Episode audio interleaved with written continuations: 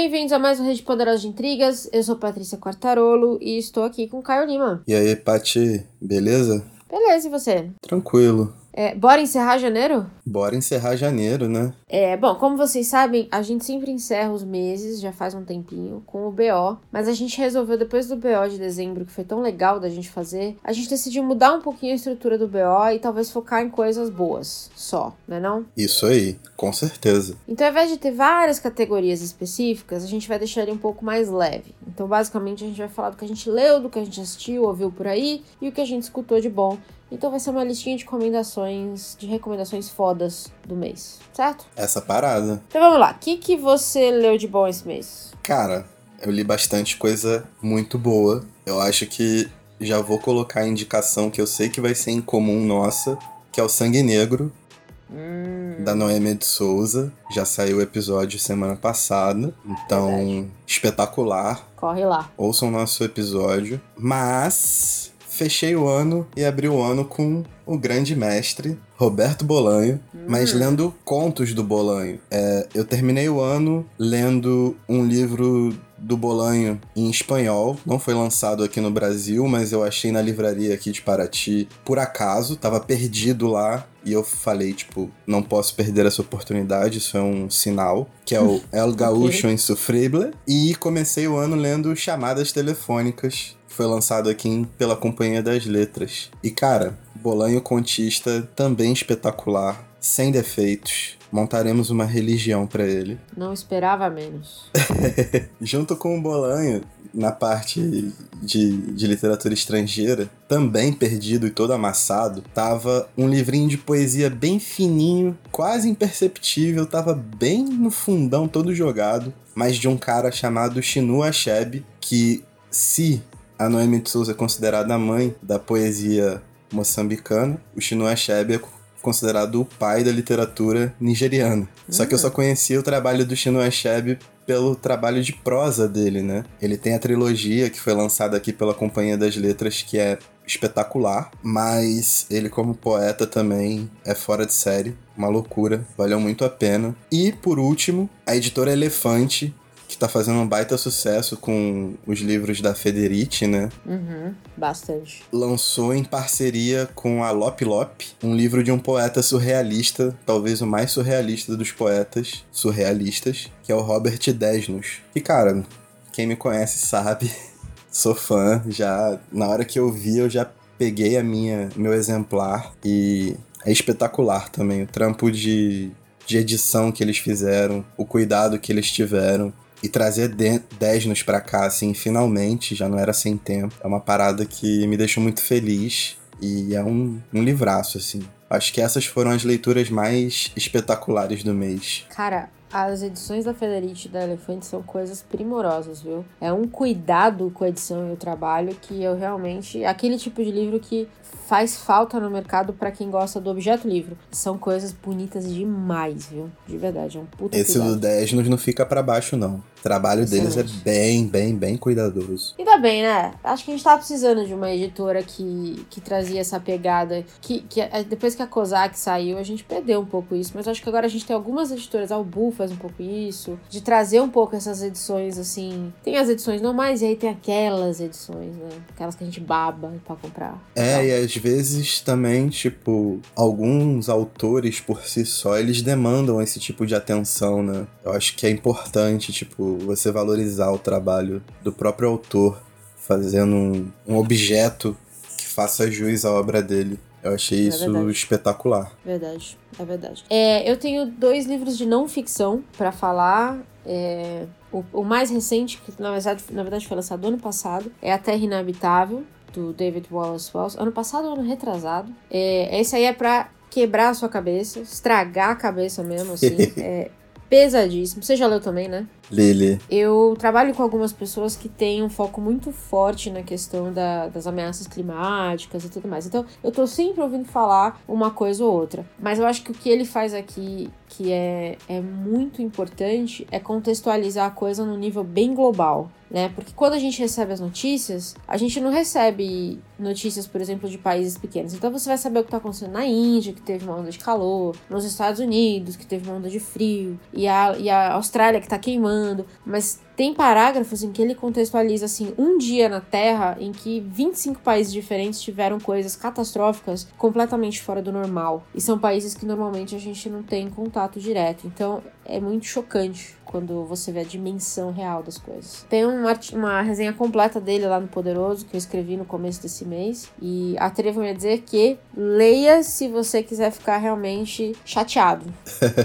Como você colocou num post, ressaca da vida. Pois é, mas é é, impressionante nesse livro como ele reúne evidências científicas, porque são muitos artigos, são muitos trabalhos que servem de base para ele poder montar esse livro. Não é pouca coisa não, cara. São 100 páginas só de referências de Exatamente. É, é realmente uma pesquisa insana que ele faz aqui. Exatamente, uma parada bizarra, maluca. E o outro livro, na verdade lançou em 2008, então eu tô bem, bem né, atrasada. É, mas eu li, eu não paro de pensar nele, eu já falei dele para todo mundo. Eu tô enchendo o saco das pessoas para ler, que é o Fora de Série do Malcolm Gladwell, que é uma forma totalmente nova de ver o que a gente chama aqui carinhosamente de meritocracia, entre outras coisas. então ele vai analisar alguns casos, é, algumas, vamos colocar entre aspas, coincidências que facilitaram algumas pessoas, desde jogadores de hockey no Canadá até os, os bilionários da, da internet é, e de softwares como Bill Gates, que a gente conhece hoje. Ele vai analisar alguns pontos que fizeram diferenças cruciais na vida dessas pessoas e são coisas sobre as quais elas não têm nenhuma influência, né? Então é aquele, bem aquele tipo de coisa que nascer na época certa já faz uma grande diferença, nascer na cidade certa já faz uma grande diferença. São pequenos privilégios que eu acho que a gente não pensa quando a gente fala de meritocracia, né? Com certeza. E tem o mais chocante de todos, é um trecho onde ele faz um estudo de cultura e aí ele atrela a questão de reverência, vou dizer essa palavra, não é bem a palavra que ele usa, mas reverência à autoridade com acidentes de avião. E assim, é de chorar de tão incrível, de verdade. Também fiz uma resenha completa para ele lá no Poderoso e recomendo demais, demais, demais, porque é bem aquele tipo de livro que vai abrir a sua cabeça quando você estiver falando de, é, ou ouvindo, né, basicamente, de alguém que eu cheguei aqui sozinho. Meu pai só pagou a minha faculdade, me deu um carro e um apartamento, o resto eu fiz. Então você vai ter bons argumentos agora. Pati, a anti-coach. é, essas foram as minhas melhores leituras do mês. E aí a gente colocou aqui o que, o que você assistiu, ouviu por aí, o que, que teve de bom? Pra gente fazer o episódio do Lima Barreto, eu achei no YouTube uma peça de teatro, um monólogo do Hilton Cobra. É Traga Minha Cabeça de Lima Barreto. É maravilhoso. Assistam, tá no canal do próprio autor. Cara, é maravilhoso maravilhoso e teatro é uma parada que todo mundo, né, deveria ter mais acesso, assim. É uma nobre arte. E bom, já que tem no YouTube, então é o jeito, né? Aproveita. Aproveita. E eu assisti um filme que há muito tempo eu não me divertia tanto assistindo um filme, sabe? Eu não ficava tão imerso, que é o Parasita. Hum, ah, tá, vai levar Oscar aí, não vai? Tá aparecendo Eu acho que vai, merece, é. porque apesar de eu não ligar muito para prêmios, mas é um baita ah, filme. Mas é legal quando você vê filme. Um, um, filme estrangeiro sim, com sim, essa sim. recepção. Principalmente em Hollywood, que é tão fechada na bolinha deles lá. É, ainda tem isso, né? Mas assim, filmaço, filmaço. Assistam. Parasita é um filmaço. Assim, tem toda a crítica social, tem toda. todo. todo o contexto e etc. Mas o filme pelo filme só já vale a pena, cara. Você se diverte a milhão, assim. É muito bom. Muito bom de verdade. Muito bom. Eu também assisti três séries. Né? Hum, Janeiro só. é mês de férias, né? Três séries muito boas. Irmandade, que tá no Netflix, que é uma série que tem o seu Jorge como protagonista. Hum. E ela meio que emula um, o, o PCC, né? É meio que a história do PCC, assim, uhum. só que é Irmandade. Mas é mais ou menos essa inspiração. E para uma série brasileira, mais uma vez, tipo, um show de produção. Foi muito bem produzida, a narrativa é muito fluida, tudo muito, muito bem feito, assim. Eu curti muito assistir. Acho que vale muito a pena. Assisti o Watchmen, eu sou apaixonado por Watchmen, o quadrinho. Uhum. Não curti tanto o filme, mas a série eu curti demais. Vale super a pena. E, cara, o diretor de Watchmen, tipo, merece um grande prêmio de verdade. Ele conseguiu atualizar os contextos e montar uma parada muito, muito surreal, assim, muito, muito fora do comum. E finalizei a terceira temporada de O Homem do Castelo Alto, que eu até tinha Opa. comentado num BO passado que tava um episódio um bom, um ruim, um bom, um ruim. Mas a partir do quinto episódio a série dá uma crescente, tem vários plot twists e ela finaliza de um jeitinho espetacular. Muito bom. Só não comecei a quarta temporada ainda por motivos de trabalho. Mas assim que eu consegui. Trabalhar realmente atrapalha, né? Quando a gente quer fazer essas coisas. Meu Deus, cara. Complicado. Existe um, um livro lançado que é o Manifesto Antitrabalho, do grupo Crises. e aquilo ali tá muito correto. Procurem no Google, leiam e vocês vão concordar com o grupo Crises e comigo também. Muito bom, muito bom. Isso foi o que eu assisti. Bastante coisa até, né? Pro meu bastante nível, então. coisa. pra mencionar, bastante coisa. É. É, eu vou, antes de eu falar do que eu assisti, eu queria falar do que eu vi por aí, porque foi esse mês que eu tomei conhecimento da Nath Finanças. Eu tô acompanhando ela no Twitter. Ela é basicamente, ela fala de finanças, o foco dela é um público de baixa renda, média e baixa renda. E ela explica aquelas coisas muito básicas que muitas vezes quando você tem um primeiro emprego ou quando você talvez não tenha tido esse nível de educação, você não vai entender. Sabe a diferença de TED Doc, por que, que é importante você aplicar aqui e não ali. E coisas, ela realmente simplifica a conversa de finanças para esse público mais de baixa renda. E ela tá fazendo um sucesso enorme nas redes sociais, principalmente porque ela fala com esse público que ninguém dá atenção, né? É, recentemente saiu uma matéria falando que a, as favelas movimentam, as comunidades do Brasil movimentam em torno de 119 bilhões de reais. E, e, assim, as pessoas não olham, os mercados não olham, ninguém olha para esse povo e fala, pô, ali tem um público que talvez se beneficie de tal coisa. E a Nath tá fazendo isso de uma maneira muito humilde e muito simpática. Então eu tô gostando bastante de seguir ela, tô aprendendo coisa e eu achei interessante compartilhar para quem estiver ouvindo que pelo menos se você não precisa dos conselhos financeiros, talvez você seja aí um, um mestre dos investimentos, Acho que é legal Um seguir coach. ela, pelo menos, e acompanhar o que, que ela tem falado pra entender o que o público dela quer saber, sabe? Então é legal. É, e sai dessa esfera um pouco de primo rico também, né? Graças a Deus. É, entendeu? Olha, ó, veja que os meus 5 milhões estão rendendo, entendeu? Assim, na real, amigo, tá bom. Enfim. É. E aí, eu quero falar de duas séries rapidinho. Uma é a nova série, eu acho que eu já. Quem segue a gente aqui há bastante tempo já sabe que eu sou fãzaça de RuPaul. Passo mal com RuPaul. Amo drag queens. E aí saiu a série dele que é de ficção na Netflix, chama AJ and the Queen. Que é bem bonitinha. Demorou pra engrenar, mas quando foi também assisti acho que os 10 episódios em um final de semana, assim. É bem gostosinha de assistir, sabe? Fala, fala um pouquinho de uma drag queen no final da carreira, aí vai falar um pouco de, da questão de idade pra essa indústria e tudo mais. Então tem uns assuntos bem sérios, na verdade. É, e gostei bastante. Eu normalmente recomendo tudo que o RuPaul faz, né? Então sou suspeito. Assiste e tire suas próprias conclusões, porque eu sou realmente suspeito. E a segunda série é Succession. É, que levou aí uns prêmios, não sei do que. Mas eu peguei pra assistir há um tempo atrás, assisti o piloto, achei ok. E aí depois resolvi dar outra chance e aí não parei mais de ver. E eu passei uma semana só assistindo essa série. Tem duas temporadas já, ainda tá no ar, tá na HBO. A HBO arrasando de novo em séries. Eu achei que a HBO ia falir depois de Game of Thrones ter acabado. Mas aparentemente eles vieram aí com Watchmen, com Succession, vai variar. A HBO está arrasando, não é mesmo? Chernobyl Cara, eles já também. estão produzindo outras paradas aí que parecem ser fenomenais. Pois E é é. interessante que não aparece tanto pra gente, né? Mas eles têm um mercado latino muito forte. Eu fui descobrir isso esses dias, porque normalmente a gente pega as, as produções mais estadunidenses, assim, né? Mas Fato. eles têm um mercado latino muito sinistro também, vale a pena dar uma procurada. Cara, eles HBO me tinham- patrocina. há muito tempo, eu não lembro o nome, eles tinham uma série sobre, acho que era um presídio feminino privado. E aí era toda uma discussão sobre a privatização dos- do sistema criminal no México. Eu vou tentar lembrar o nome dessa série e lembrar um pouco mais de detalhe, mas era bem boa, viu? Bem boa. E não chega pra gente, é muito raro mesmo. É. É uma pena. Não, é total, total, total desperdício pra gente, né? Que a gente não tem acesso a várias produções cabulosas. A gente tinha que pedir pro Pablo Vittar resolver isso, né? Agora que ele tá cantando aí em português, espanhol, em inglês. ligar lá na HBO e dar, dar um toque aí na galera, né? Se o reggaeton entrou no Brasil, meu bem, pode trazer tudo em espanhol pra cá. Eu só não peço a Anitta porque ela vai ficar jogando na cara que ela tem que agradecer a ela mesma, né? E falando em música, então, olha só, olha só, parece até combinado. O que, que você andou ouvindo de bom? Cara, Saiu muita coisa boa. A listinha tá grande.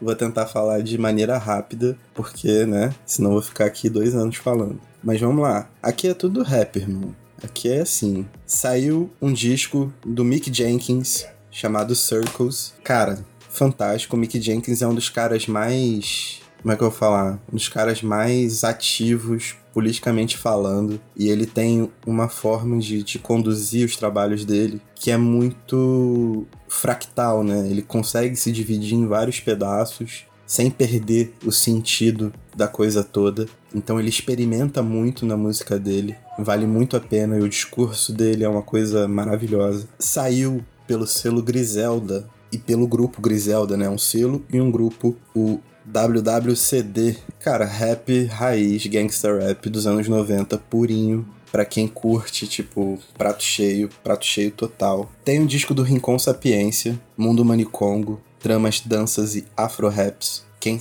quem acompanha um pouco da cena do Under sabe que o Rincon tá arrebentando, não é de hoje, mas esse disco dele é música brasileira a todo vapor, assim. Ele experimenta muito, ele inova muito, ele sai muito da zona de conforto. E é um disco muito dançante, muito gostoso de ouvir. Ele tá rimando melhor do que nunca, vale muito a pena.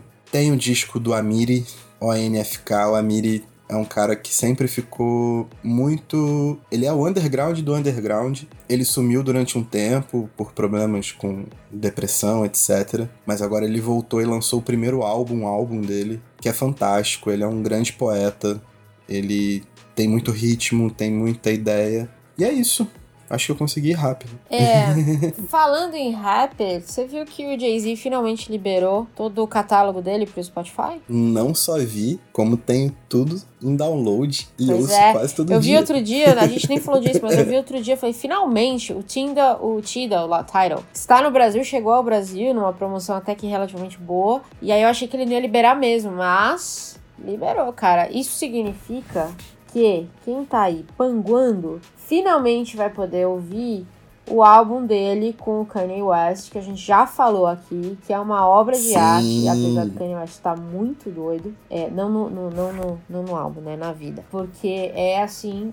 Fantástico, que é o Watch the Throne. Então, se você está nos ouvindo aqui e tem Spotify, agora é a hora. Eu tenho ouvido muito um cara chamado Mahmood, que é um italiano, ele é descendente de Sirius, se eu não me engano. Bom, muito bom. E, e eu baixei, eu peguei o álbum dele, eu conhecia só a música principal que concorreu na Eurovision lá, foi, acho que terminou em segundo lugar, que é a Solid, e aí eu baixei o álbum do cara e tô curtindo demais, assim, demais, demais. E ele mistura um pouco essa pegada de, né, de música árabe é, no meio, assim, de uma música meio pop rock italiano, e tô achando incrível, na verdade. É bem fora da curva, mas é incrível. Sim, ah, por falar nisso, acho que você recomendou uma vez a Billie Eilish, né? Pois é, recomendei, cara. Ou não?